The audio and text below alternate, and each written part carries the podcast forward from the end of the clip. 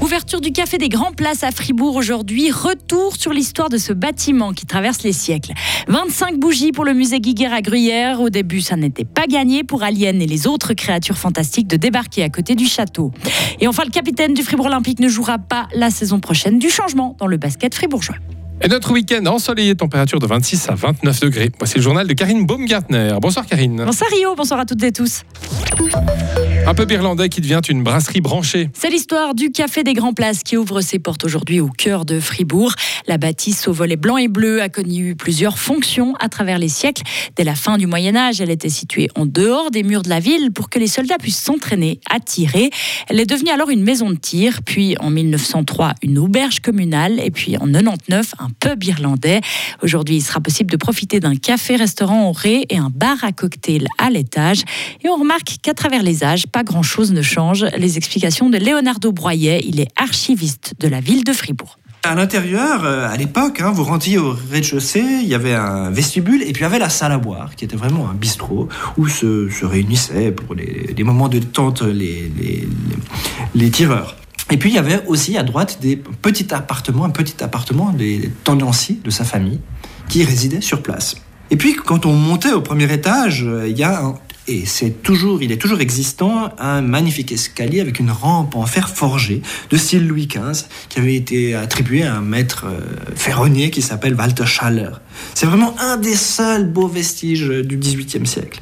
Et puis au premier étage, on avait justement la grande salle qui était la salle de réunion des tireurs qui se rassemblaient pour leur comité, pour organiser des festivités. Le nouveau Café des Grands Places ouvre ses portes aujourd'hui au public. Il a été repris par le patron de Globule et du bureau à Bulle. Cela fait 25 ans que les créatures fantastiques de Hans-Rudi Giger ont débarqué dans notre bucolique Gruyère. Le musée Giger, situé juste à côté du château de Gruyère, fête son anniversaire demain. Il y aura des concerts et des animations.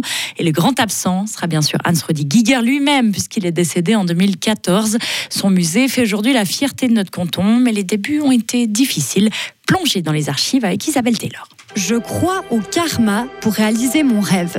C'est ce que dit Hans Giger dans la Gruyère du 5 février 98. Son rêve, c'est ouvrir ce musée des superlatifs. 9000 mètres cubes, trois étages et un univers peuplé de créatures grises, repoussantes, cauchemardesques. Tout ça dans la tranquille et verdoyante Gruyère. Finalement, le musée peut ouvrir en juin 98, même si les travaux ne sont pas terminés.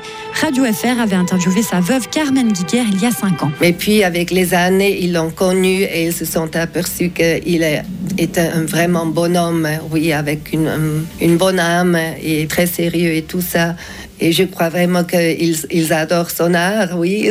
Même si c'est difficile, je sais qu'il y a quelques-unes qui disent ah, c'est un peu difficile, mais en réalité, euh, ils ont fait les paix avec Hans Wood et je crois qu'ils sont même fiers un peu de, de l'avoir lu à Gruyère. Une fierté qui s'installe petit à petit avec la renommée du musée qui grandit à l'international, notamment aux États-Unis. Giger le Suisse y est devenu une star après avoir tiré de ses cauchemars la terrible bête du film Alien, le huitième passager. Il remporte même un Oscar pour ses effets spéciaux en 80, mais comme il l'explique à la RTS, il préfère être dans son atelier à Zurich plutôt qu'à Hollywood. C'était la première fois et peut-être la dernière fois que je travaillais pour le cinéma parce que euh, c'est tellement de stress. C'est trop pour moi. J'aime bien de travailler tranquillement et quand il faut travailler pour un film, c'est toujours les monnaies et le temps qui comptent et pas la qualité. Mais l'artiste va participer à nouveau à des tournages et retrouver ses aliens avec le film Prometheus. Il décédera deux ans plus tard. Le musée, lui, fascine toujours. Il a accueilli l'année dernière plus de 50 000 visiteurs. Le musée Guiguerre est ouvert demain de 10h à 21h et son bar jusqu'à 22h.